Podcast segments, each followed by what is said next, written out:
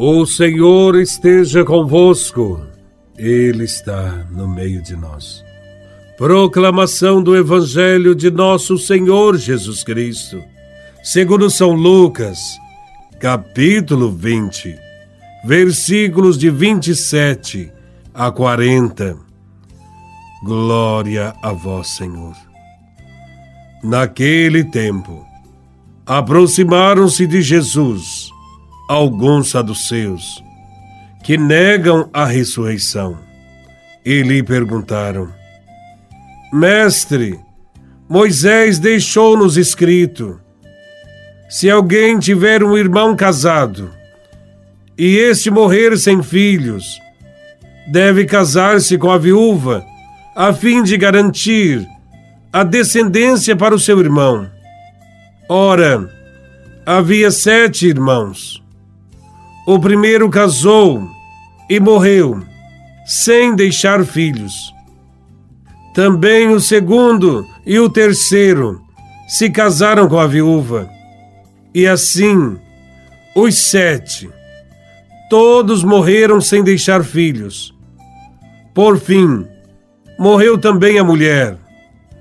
Na ressurreição, ela será esposa de quem? Todos os sete estiveram casados com ela. Jesus respondeu aos saduceus: Nesta vida, os homens e as mulheres casam-se, mas os que forem julgados dignos da ressurreição dos mortos e de participar da vida futura, nem eles se casam, nem elas se dão em casamento e já não poderão morrer, pois serão iguais aos anjos, serão filhos de Deus, porque ressuscitaram. Que os mortos ressuscitam, Moisés também o indicou na passagem da sarça, quando chama o Senhor, o Deus de Abraão, o Deus de Isaque e o Deus de Jacó. Deus não é Deus dos mortos, mas dos vivos, pois todos vivem para Ele. Alguns doutores da lei disseram a Jesus: Mestre, tu falastes muito bem. E ninguém mais tinha coragem de perguntar coisa alguma a Jesus. Palavra da salvação. Glória a vós, Senhor. Neste evangelho, há um grupo chamado saduceus. Eles negavam a ressurreição dos mortos. Para eles, a vida era apenas um estágio no tempo e tudo terminava nesta vida. Ao ouvirem a pregação de Jesus de Nazaré, os saduceus observam que Jesus acredita na vida eterna e prega a ressurreição. Então, inventam um caso fictício. A história de uma mulher que casou com sete maridos, um depois do outro, indagando com quem ficará ela na vida futura. Com esta história, queriam ridicularizar o ensinamento de Jesus sobre a vida eterna e diminuir o seu prestígio diante do povo. Jesus, porém, tomou a palavra e enfrentou o problema com seriedade, dizendo: Os filhos deste mundo casam-se e dão-se em casamento, mas os do outro mundo são iguais aos anjos, são filhos de Deus. Para Jesus, o mundo futuro não é uma reprodução deste mundo. Casamento, descendência, bens e herança são preocupações e questões desta vida e não da eternidade. Lá não haverá marido ou mulher, nem herança para ser discutida. Na eternidade, as realidades que vivemos neste mundo não existirão tudo será diferente.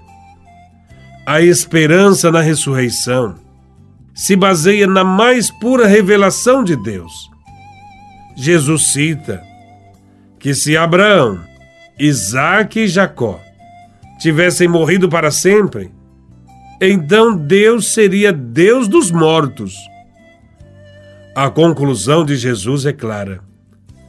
Deus não é Deus dos mortos, mas dos vivos, pois todos vivem para Ele. Não sabemos, e a nossa mente limitada não consegue entender como será esta vida. Devemos apenas aguardá-la como um dom maravilhoso que o Pai reserva para todos os seus filhos. Enquanto isso não acontece, é com a vida deste mundo que devemos nos preocupar. Devemos colocar na vida o que Cristo ensinou. Nós não podemos imaginar como será a vida com Deus, mas temos certeza que depois da morte, o homem continuará a viver.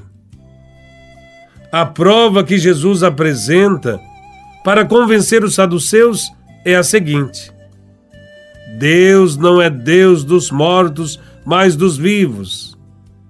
É o Deus de Abraão, de Isaac e de Jacó.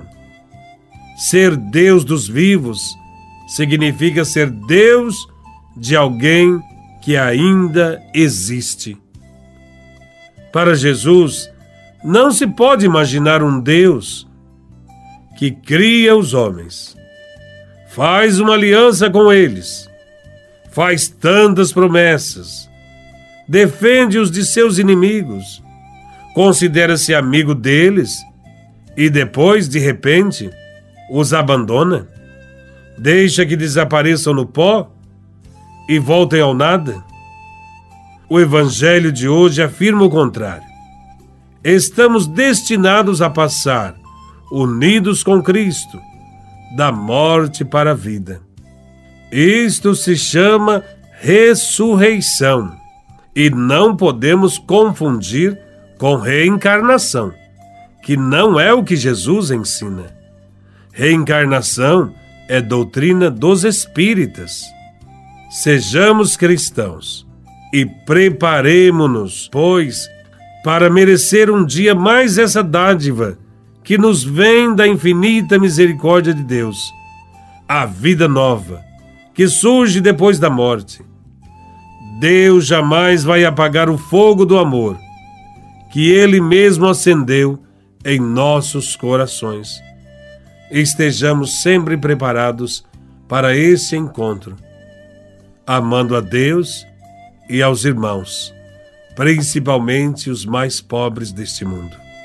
Louvado seja nosso Senhor Jesus Cristo para sempre seja louvado.